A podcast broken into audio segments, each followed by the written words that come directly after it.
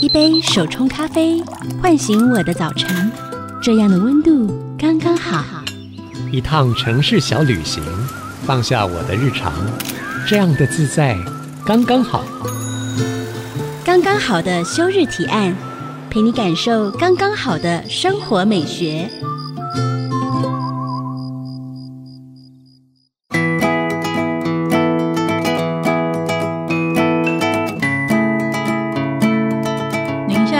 是 IC 之音竹科广播，刚刚好的休日提案，我是主持人邱逸轩。今天的休日提案，我们要带大家走出户外，一起来了解你可能还没有听过的体验活动，叫攀树。这可不是一般的爬树而已哦。先让我们欢迎攀树去的老师鸭子老师翁恒斌，欢迎翁老师。主持人好，各位听众朋友，大家好，我是鸭子。为什么叫鸭子？这个高中的绰号跟现在攀树没有关系。嗯、我每次说大家我是。攀树师，我的绰号叫鸭子，他们都会说你是爬树的，为什么不叫猴子？鸭子没办法上树。哎，对对，但因为因为是以前的绰号，绰号后来因为大学又参加荒野保护协会，啊，荒野保护协会都要取一个什么自然名，对，我就沿用，所以我们就一直叫鸭子嘛，自然，对，看起来比较可爱了。哎，鸭子老师是台湾首位攀树师哦。攀树师这个职业啊，到底它是怎么诞生的啊？哦，我们应该要这样讲，就是攀树师它应该是一个证照的专有名词的翻译，嗯哼，所以不能够说职业是攀树师。嗯，好，应该这样讲，我是有攀树师这个证照，对，那我的工作是用攀树去做树木相关工作。所以我们要归纳为树木工作者，只是树木工作它的范围可能很大，对，所以我们比较特别一点，只是要用这样子的技术爬到树上去做。嗯，攀树是一个专业，对对对，对。那树木工作者的工作内容会有哪些呢？像发我证照的那个单位，它的总部哦，在美国叫做 ISA 嘛，嗯，哦，翻成中文叫国际树艺协会，对。刚刚好，明年它就成立一百年，一百年的历史了嘛。那它就主要就是在做这个树木的工作。那树木的工作就包含了，例如说要种树啊，嗯，这个树应该要怎么种啊，对，对不对？或者是说这个树有没有生病啊，怎么维护啊？嗯，好，那这些所有的工作里面要到树上去的，就可能会用攀树的技术。嗯，然后后来才衍生出有一个专门爬到树上去的一个证照。所以，像现在攀树师实际上的工作，就是例如说，树上可能有死掉的枝条啊，像我们最近不是有台风吗？对，就是说那个树枝被吹断了，嗯，结果它断一半，折断，啪，有没有？然后掉在半空中，那是不是一个很直接的风险？对，啊，那怎么去把它弄掉？就是可能要用吊车啊，哦，吊车上去。可是如果吊车没有办法到那棵树，对，是不是我们用攀树的技术可以去完成这件事情？所以树木的维护啊，这是其中一个。那通常都会针对在有人居住的环境，例如说城市里面公园的树啊、行道树啊，这些树材需要做定期的维护跟对对修剪啊等等这样子。然后还有一些比较特别的，例如说那棵树它可能是死掉了，整棵死掉了，可是它可能很大棵。然后它又刚好，因为是都市嘛，它长的位置可能，例如说吊车完全没办法到，像是社区中庭里面有一棵大树，啊、对，哦，或者是学校啊，学校通常是一个回字形的建筑物嘛，对对对，那它的学校中庭有一棵大树，嗯、像我就有去过那个在公馆有一个银桥国中，嗯，就我去演讲也是去演讲，对，那个主题是讲说什么。奇奇怪怪职业之类的，我们算 特殊职业嘛？是，哎，不是特种，是特殊嘛？殊然后我一进去的时候，哎，跟那个主任说，哎，主任，你们中庭那一棵玉兰花很大棵哦，我第一次看到这么大棵，大概有十八公尺高。玉兰花的树十八公尺高，对，玉兰花就是我们停车路边会有人来卖那个嘛？嗯、对，然后死掉了。整棵都干死的，就剩下主干跟连一片叶子都没有。我跟主任说，那个是死掉了哦。他们都不知道吗？他们觉得还有机会这样，啊，因为我们就是对我们也不是很想要判他死刑啊。嗯，哎，但是就是已经是因为下课是不是中庭都是学生？对，啊，树什么时候会断掉或倒掉？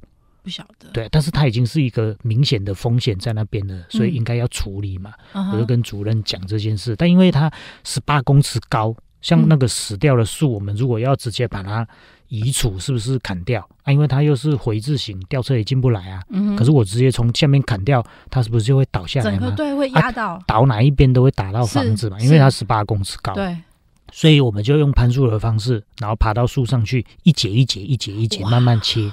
啊，大概切到剩六公尺，再直接把它砍倒，六公尺倒下来就不会打到东西嘛。所以像这个也是我们的优势啊，就是吊车到不了。然后像这种帷幕的移除，这也是我们的工作之一。这样。可是像你一棵十八公尺的树，你这样子慢慢砍的时候，要花多久的时间？是你一个人吗？还是那时候有你同事一起？啊、其实是这样哦，因为我们树木工作者啊，因为台湾哈、哦、用。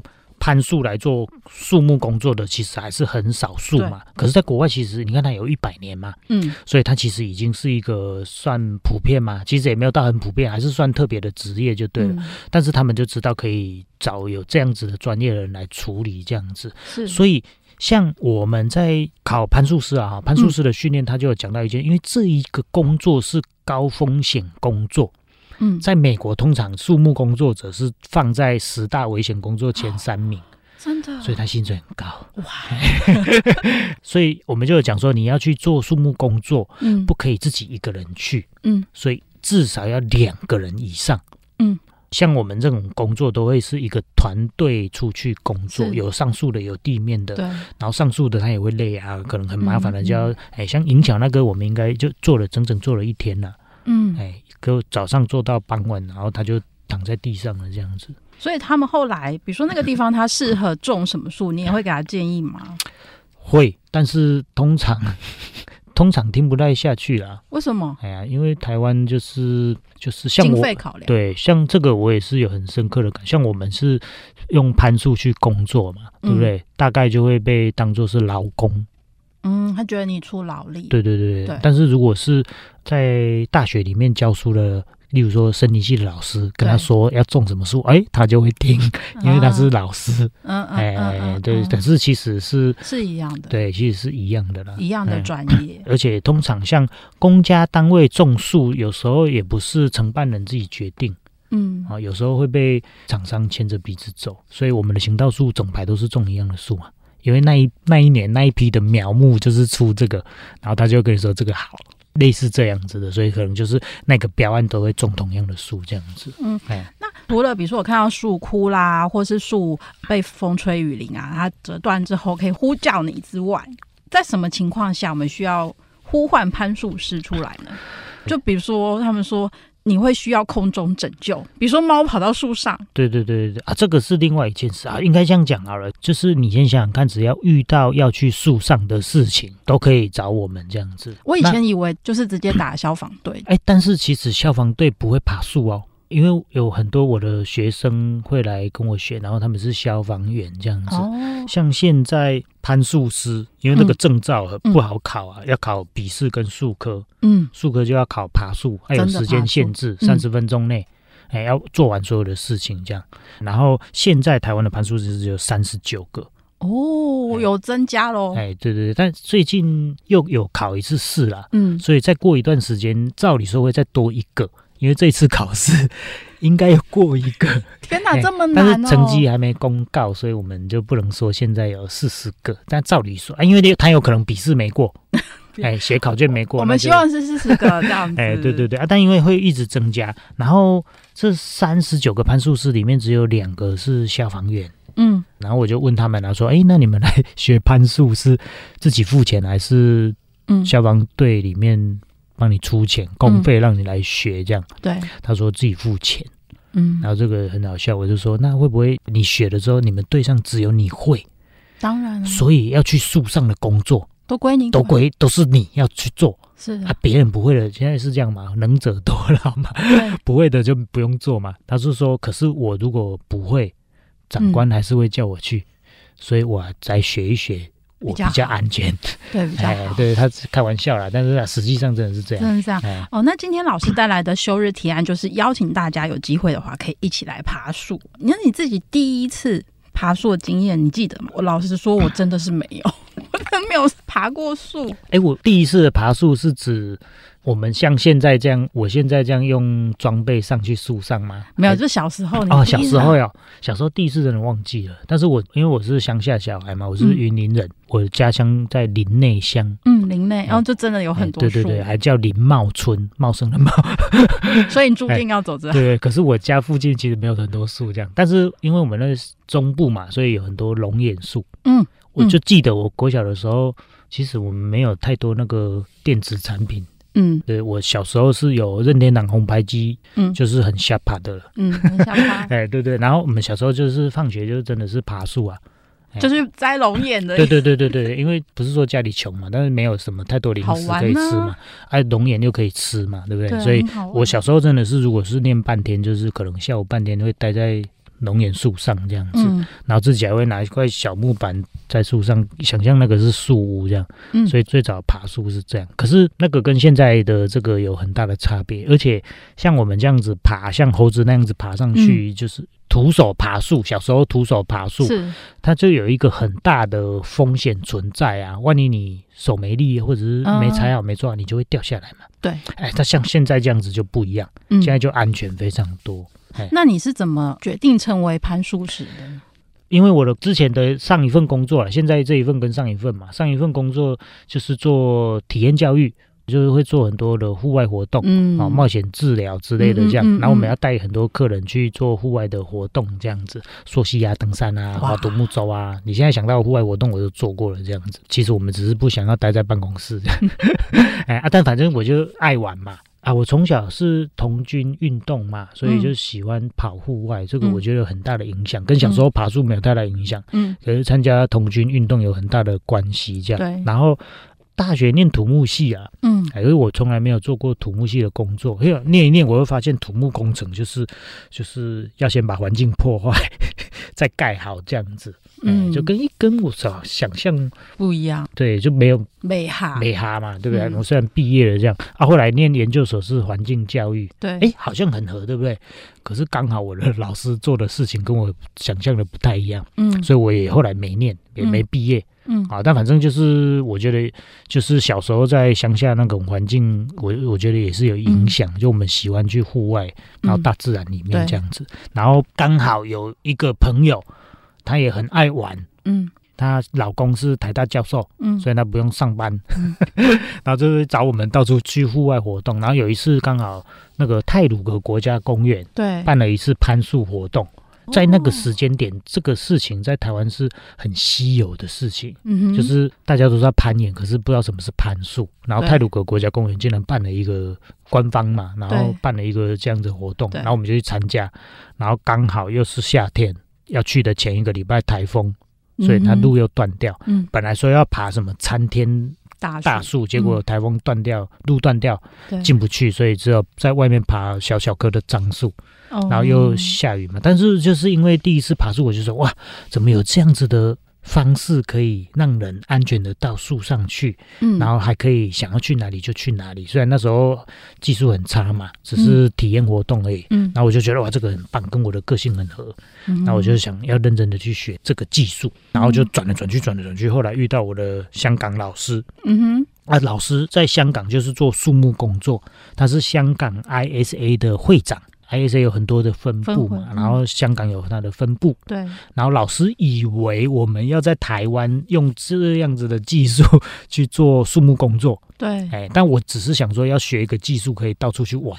因为我觉得那个学习一件事情最重要的是有兴趣。真的。所以我是因为对这个很有兴趣，所以我就很认真、很认真在学。这样，所以就后来学一学，有没有就爬的还不错啊？嗯。然后后来我的同学。最早的一起学的同学四个人里面有去考攀树师的只有我这样子啊，因为就我是很认真很认真，以前是兴趣是拍照跟爬山，然后学了攀树之后就再也不爬山了，爬树了。对，最近那个 Facebook 才跳出回顾，有没有？嗯，就我最后一次爬山大概十多年前，再也没有去爬山了。这样，听完老师的经验，是不是跟我一样好奇，到底要怎么样爬树呢？休息一下，我们稍后回来。刚刚好的休日提案。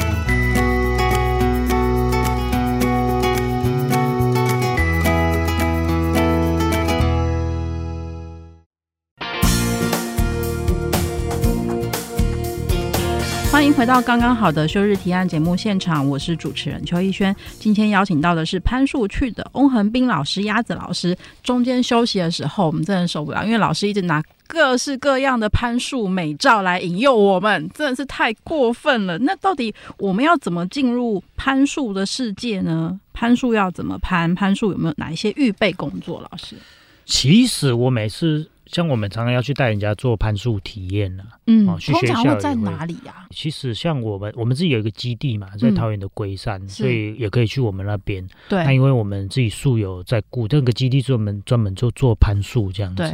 然后很多的学校也邀约，像我昨天去石门，新北的石门，哦，新北石门，对对对。嗯、然后他有一个梯田，地主说那个是。清朝就留下来的百年梯田，这样，所以我们在百年梯田上面爬树，这也蛮酷的。所以就是通常有树的场地，基本上就可以爬。嗯，哎啊，但是这样人家看那个树多大嘛，嗯，我们就会被人家问说，那我家那个门口那个树两公尺可不可以爬？嗯，我说可以啊，可是你爬两公尺的树要干嘛？对不对？对嘛？对嘛？就没有太大意义嘛。哦，所以像如果说去学校啦，嗯。学校最常跟树有关的那个成语就叫做“十年树木，百年树人”。对对对对，但是学校都没有大树啊。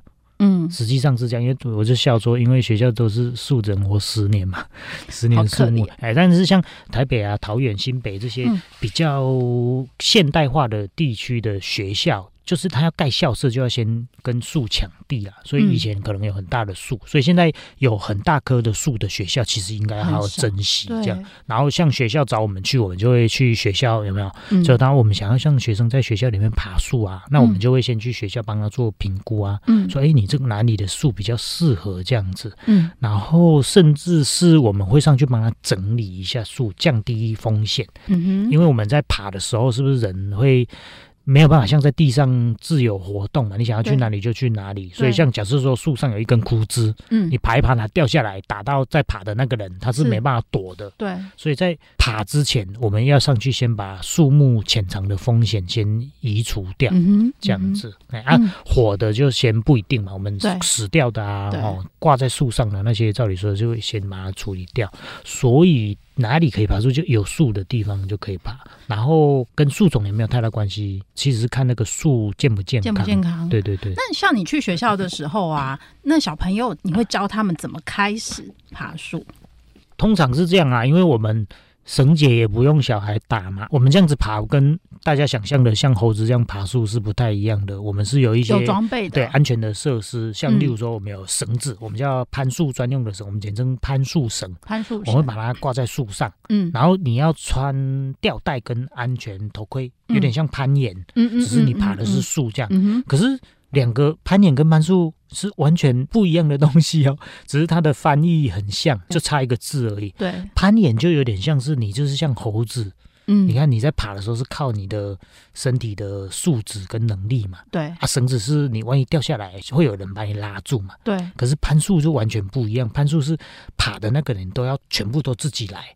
然后因为有这些绳子跟装备的关系，所以就其实很安全，你也不会掉下来。嗯、就是你爬一爬累了，手放开，因为我们打的那个攀树的系统就是绳结啦，嗯的关系，你可以整个人都不用抓东西，手放开就会掉在那个半空中。也就是说，你要上升的时候要去爬推绳结，啊下来的时候你也要去控制那个绳结才会下降。所以爬一爬没力气。手放开，脚放开，你也会掉在半空中。就掉在半空中。对对，爬一爬，突然觉得怎么这么高，吓到，昏倒。你也是掉在半空中，看到毛毛虫吓到，你也可以放手。对对对，但是因为就看到毛毛虫吓到，因为人紧张的时候会乱抓。对。但是因为我们是绳结控制嘛，对，所以你就乱抓，如果抓到绳结往下拉，你啊你会下降，就会掉下去。对对对，所以我们都说攀树是一个学习放手的一个活动，叫 Let it go，有没有？你放开，不要乱抓就没事，乱抓就会有事。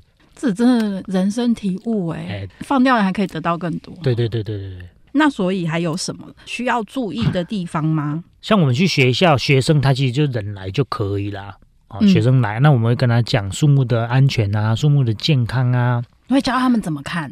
对对，会大概的。我当然，因为它是一个专门的学科嘛。可是因为我们要让、嗯、你看那个，我们常常讲说专家要让人家觉得是专家，就是你要用很白话的方式让一般人懂。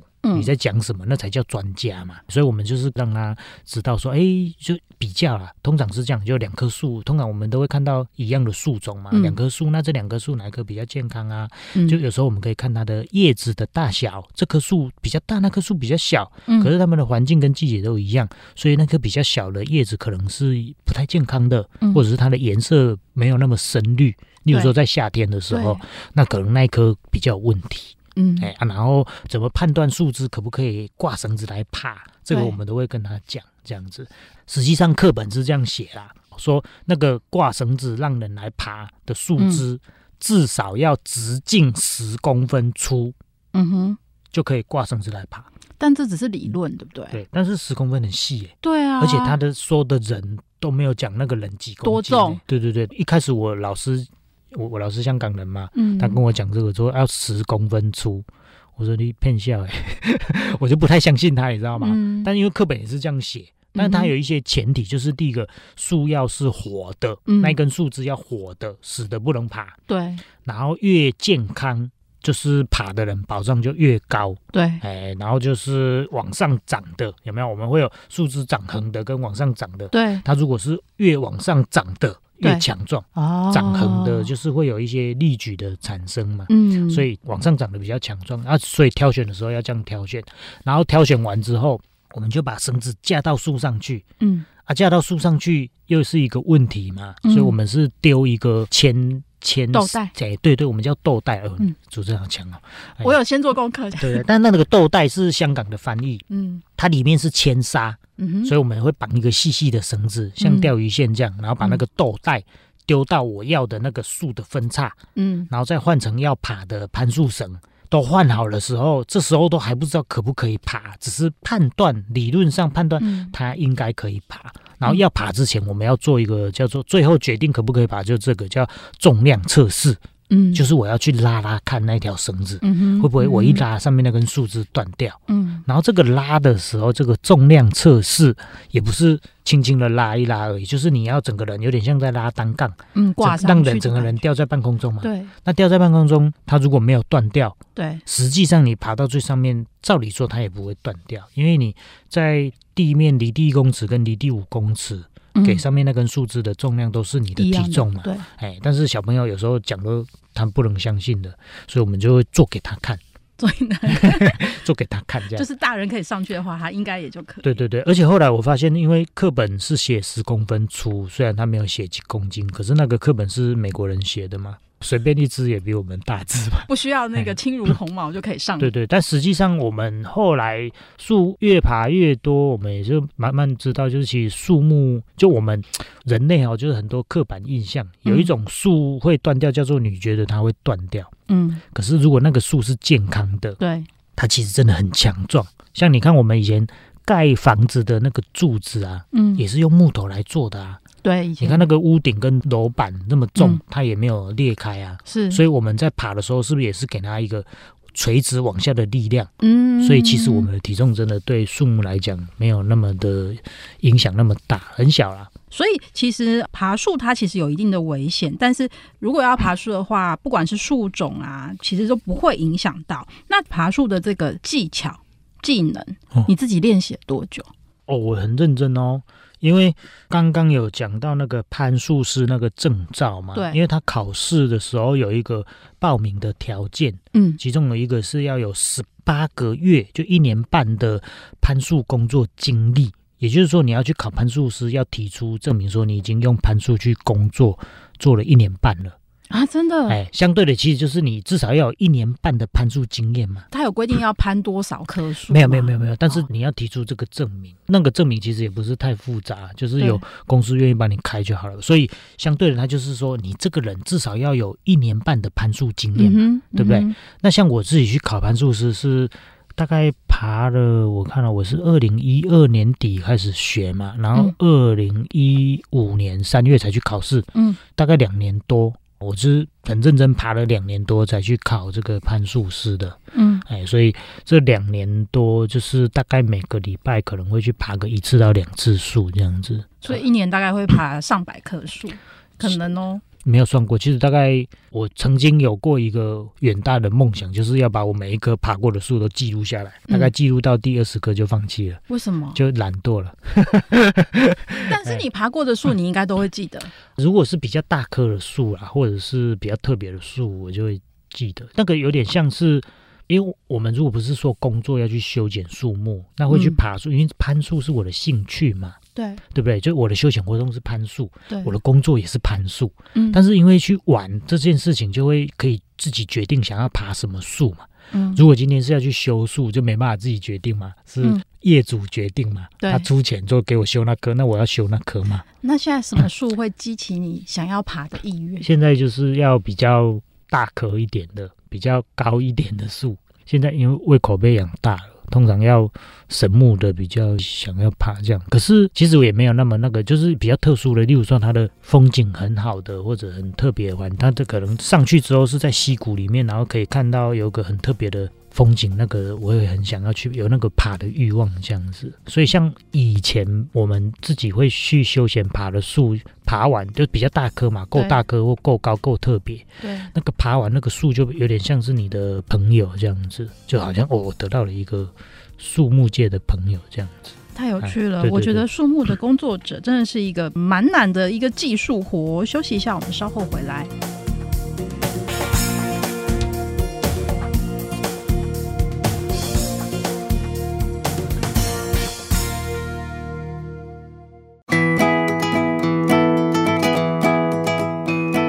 回到刚刚好的休日提案节目现场，我是邱逸轩。我们继续要跟鸭子老师聊聊爬树，还有刚刚鸭子老师，你刚刚说就是你已经跟树变成朋友了。你曾经爬过最高的树有多高啊？现在爬过最高应该是七十二公尺。就是在七兰山里面，七兰山。很深山里面，因为那个是三姐妹，它树种叫台湾山，嗯，然后刚好有三棵长在一起，嗯，所以他们就被叫做三姐妹，啊。这个是应该是现在台湾最有名的台湾山了，因为它有做一张等比例的海报嘛，嗯，啊，但因为我们是去工作要采种，所以才有机会去爬那个台湾山这样。对，嗯，那你爬台湾山的时候啊，这棵三姐妹，你花了多久的时间？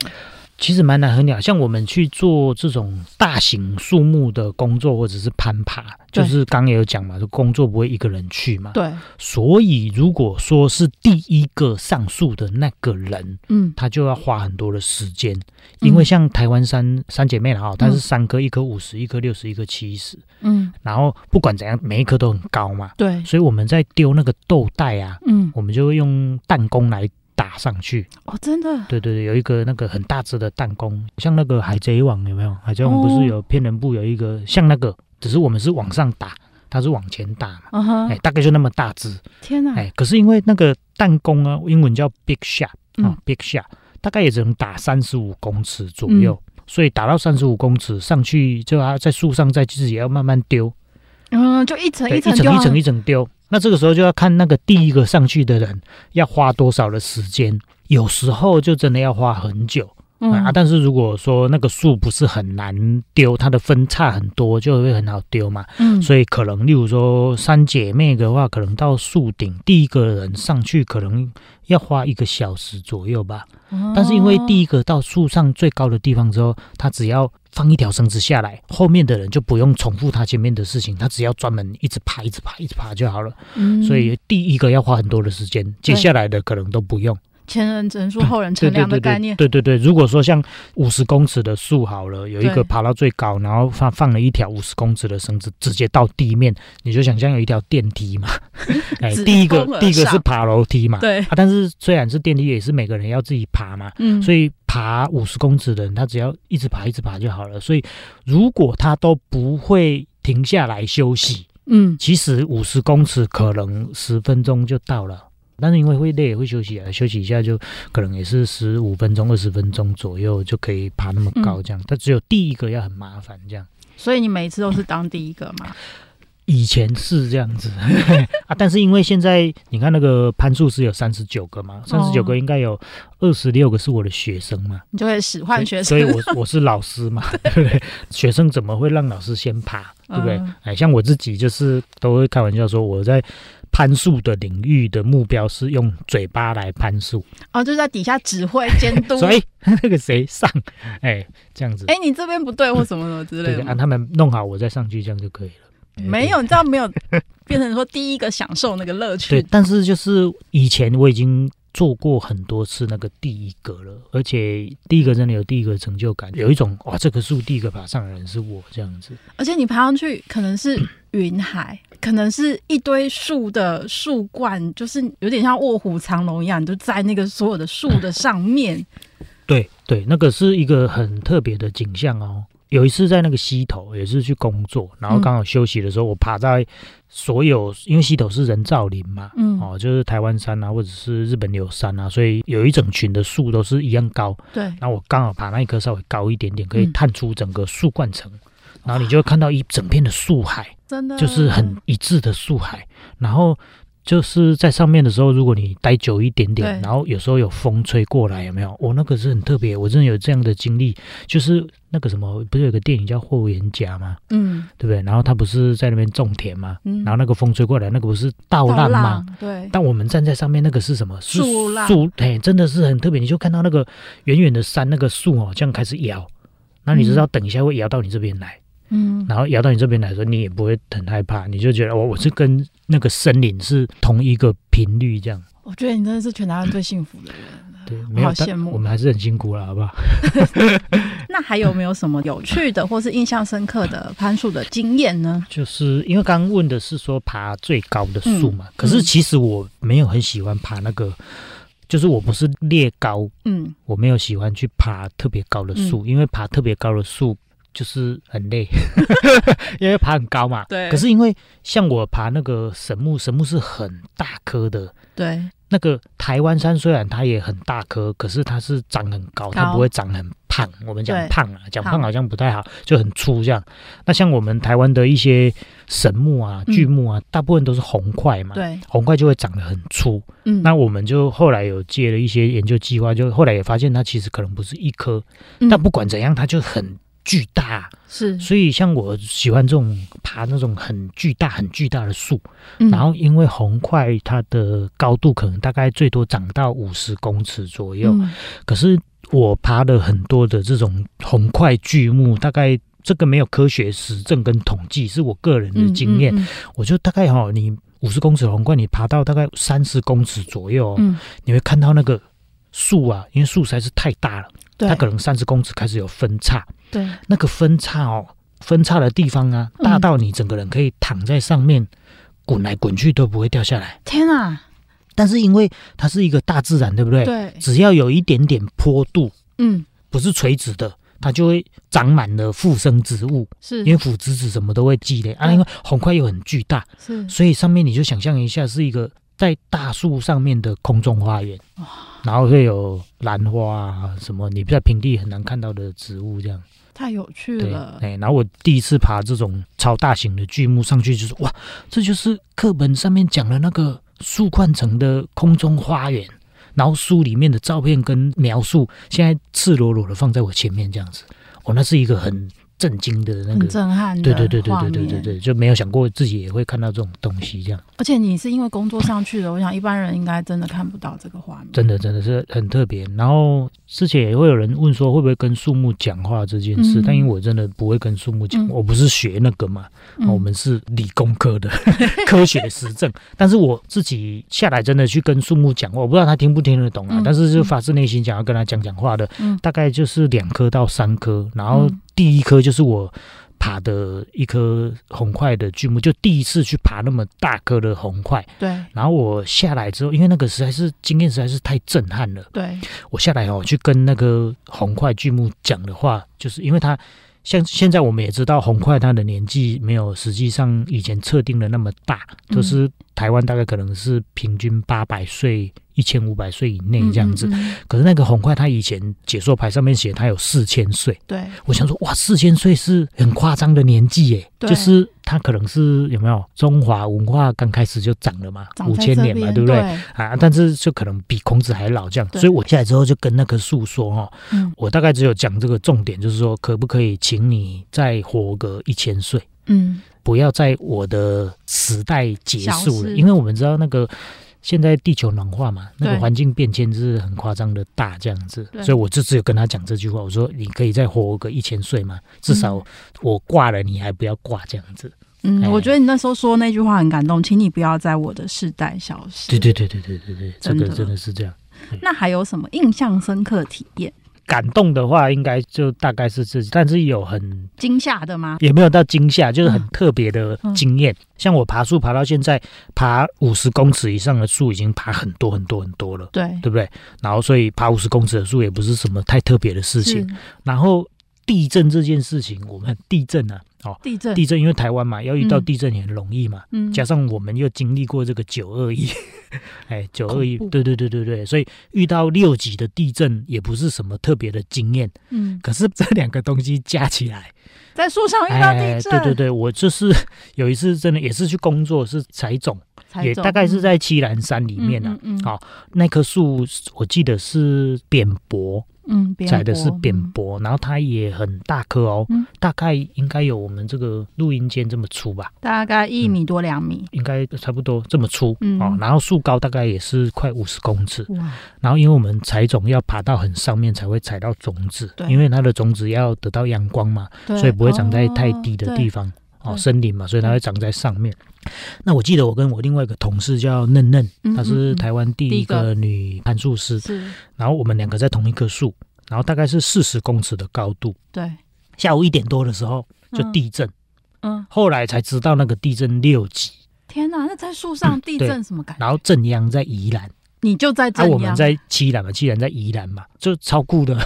然后呢，树会晃吗？哦，超晃的。但是讲晃这件事情，又没有我们经历过的那么晃。就是像我们有时候工作在树上，嗯、那个风吹过来，树会摇嘛，嗯、对不对？对，那个风吹树，但如果你又站在树的很末梢，对，那个有时候摇的程度会很夸张的大。有时候，对对，它有点像那个钟摆嘛，对有没有？就是你吹过来，那个摇过去那边可能会过去一公尺。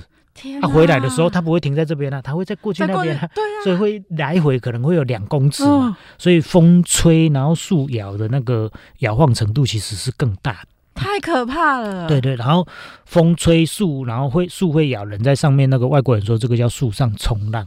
但那个比较恐怖，我遇到那个地震，我反而没有觉得那么恐怖。可是那个摇法完全不一样，而且那个风吹哈，假设你那个树很大，对不对？嗯、假设树冠幅很大，有十公尺宽，对，那你风吹过来，那边十公尺远的树叶会先动啊，对，你会知道啊，等一下会摇啊，对。可是那个地震不是，地震是整个大地都晃嘛，嗯，所以没有预警，然后摇的方式也不太一样。有录影啊，有录影，我们还有录影，我们还有录影。就地震，它就会先有一个前震。我就摇晃的方式，我就想说奇怪，这个摇晃的方法怎么不太一样？然后我就想这是地震，对。然后我就赶快跟嫩嫩说：“你赶快按下录影，后面那个主震才来嘛。”所以我们就录到那个主震这样子。你会不会太神奇了？地震的时候没有先想说怎样比较安全？你要先录影，把工作记录下来。影片里面就是因为镜头刚好对着我。然后，所以我都在画面里面，那那、嗯、在镜头后面，后面那个发生录下来的影片，我就给我的朋友看。嗯、他说：“为什么那个地震六级，然后你在四十公尺，嗯，然后嫩嫩一直尖叫，啊，好恐怖哦！然后为什么那个画面里面你一直在笑？哦，地震啊，地震！然后我想了一下，说，我也不知道我自己在笑嘛。我是说这种时候有没有？你在四十公尺高的树上，然后还在正阳遇到六级的地震，对，你只能够笑。”但是，就后来其实真的没有风吹那么恐怖啦。可是那个前阵完主阵的那一段时间啊，我是真的看到有一个很特别的景象。因为我们在那个七兰山有没有会超过五十公尺的树，嗯、也是那一片森林里面特别高的树了。嗯，这样可以接受吗？就是会突出我们的森林线树冠层的，对，那个都是五十公尺高的树以上，嗯、可能有台湾杉啊，有红桧，有扁柏这样子。然后因为采种又都是在秋天秋收嘛，秋收冬藏嘛，所以种植都秋天成熟嘛。嗯，这些树种又是在雾林带，嗯，的雾林带就是雾很多嘛，对，所以我们去采种，刚看到那个云海有没有？可是是十天才会有一天出太阳啊，啊，不然大部分时间都是雾跟雨这样子。对，所以那个叶子上面全部都是水。然后这个真的很特别哦，像风吹，刚刚讲风吹树会摇，叶上的雨水是不是会掉下来？嗯，可是树很大，是不是这边会掉，然后一波一波掉下来？嗯，可是那个地震就不是哦，地震是全部的森林是不是一起摇？整棵一起。因为我站在很高的地方看出去，就看到整片的那个山水墨画这样子，你想象一下，那个水墨画就是雾嘛，嗯、对不对？那、嗯、我就看到那个奇怪，怎么有一层奇怪的东西，一层这样子掉下来，就一层。不是一个波浪，是一层水这样子。一开始我就想不透那个是什么，后来想说啊，那是树叶上的雨水。然后一地震有没有？全部树上的叶子，全部的山里面树上的叶子就水都一起掉下来，所以它就变一层水。然后四十公尺要掉到地上也要几秒钟嘛。对，你就看到一条线这样子慢慢的掉下去，然后就啪啊，因为。地震的时候，那个生物鸟类都会安静嘛？对，整个山里面什么声音都没有，你就听到那个看到那个雨水这样一层这样掉下来，啪！我觉得那个时间有被凝结，好像对对对，我就觉得好像这是电影吗？还是什么这样特效？你就很安静这样子，啪！然后后来。我朋友说，就是那个龙猫借雨伞那个时候嘛的瞬间，啪，有没有？我说大概是这样，所以那个地震给我一个很震撼，是那个景象，我觉得好像时间暂停一样，嗯、那个是很特别的一个经验，这样、嗯。太神奇了，在这个森林资源越来越珍贵的当下，谢谢翁老师带我们重新看见树上的世界。我们休息一下，等等回来。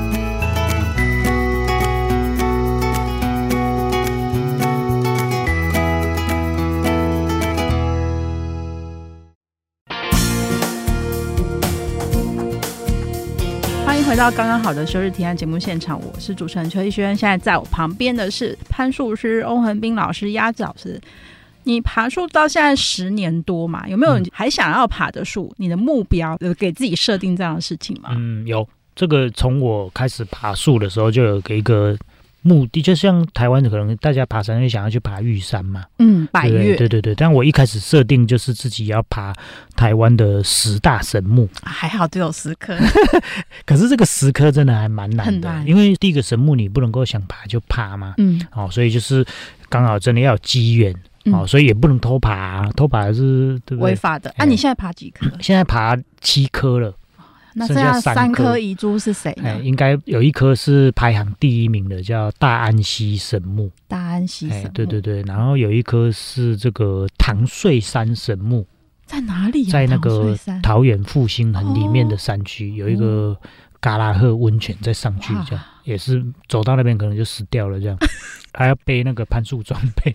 哎，然后还有一颗，我觉得应该是最难，就是那个司马库斯的大老爷神木。嗯。因为他是那个司马库斯的那个原住民那边嘛，祖灵的，对，这个这个应该太难了，这样子。我其实的对对对，就有梦想最美嘛，这样子。你爬十多年这样的经验啊，你自己觉得台湾或者大自然有什么样的变化？你自己观察到？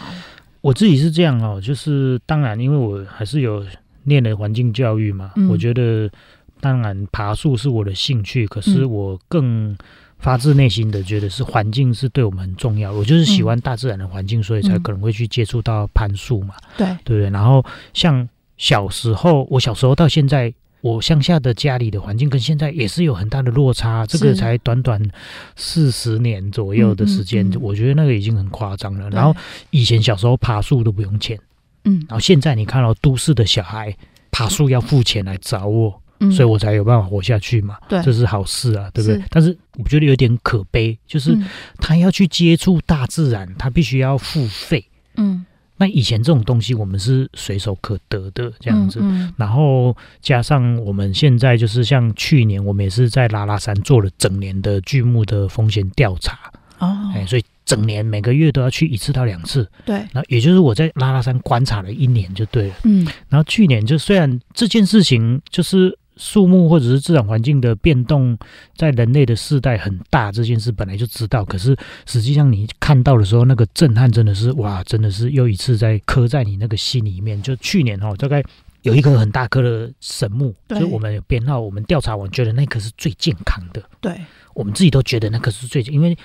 那个实验室的报告都还没出来嘛，可是我们是爬的人，嗯、爬的人最清楚了，在树上最清楚。嗯、那一刻我们觉得是最健康的。嗯，然后过一个暑假哦，因为像去年都还没有台风，对不对？但是去年那个暑假，我记得有连续大概一个礼拜下很多的雨。对，然后下完雨之后，我们再上去，嗯，那一棵神木哦，我们觉得最健康那个神木，嗯、它上面的边坡啊，整个滑下来，没有到土石流，但是整个边坡滑落。嗯，然后滑落的时候刚好打到那一棵神木。所以那个神木就被折断了很多大型的枝条，嗯、然后现在整个人本来是直挺挺的，现在大概斜了快七十度啊。哦、那下面又被土石埋住啊，所以我们自己就觉得那棵树是可能没有太大机会。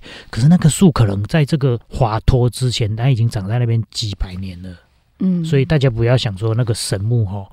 已经几百岁或几千岁了，还会你随时都可能有机会看到它。其实不是这样，可能你现在不去看它，过一年或两年，现在因为我们的环境的变动实在是太大了，可能过一年或两年，一个土石流那些神木就都不见了。所以真的要把握机会去看那些树木这样子。而且你看到树，因为如果是呃像土石流什么的，有时候很多是因为人跟这个环境互动没有那么良好的关系，你自己会觉得其实蛮心痛的。对对对对，然后像这件事情在我们平地也是常常发生的。嗯，哎，像我们不是会去学校带学生爬树嘛？嗯，那我一开始去学校爬树，就老师会说：“哎，那我们学校的树不知道可不可以爬？嗯，还是我们去你的基地爬？”嗯，但是因为我一开始希望就是说学生要开始关心他们自己。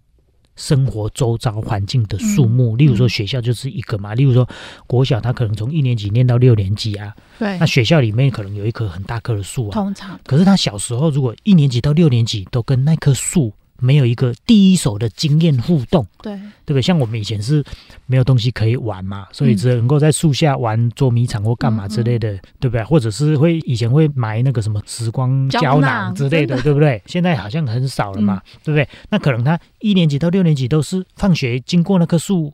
上学经过那棵树，可是跟树都没有经验连接，嗯、他就不会觉得那棵树的存在。嗯，就跟我们就是觉得空气很不珍贵一样嘛。嗯嗯、可是如果他有机会爬了学校那一棵很大棵的树，对，然后又得到一个还不错的，因为爬到树上去可能会有从树上看出去的角度嘛，是一个很特别的经验。那这件事他就会留在他的心里面啊。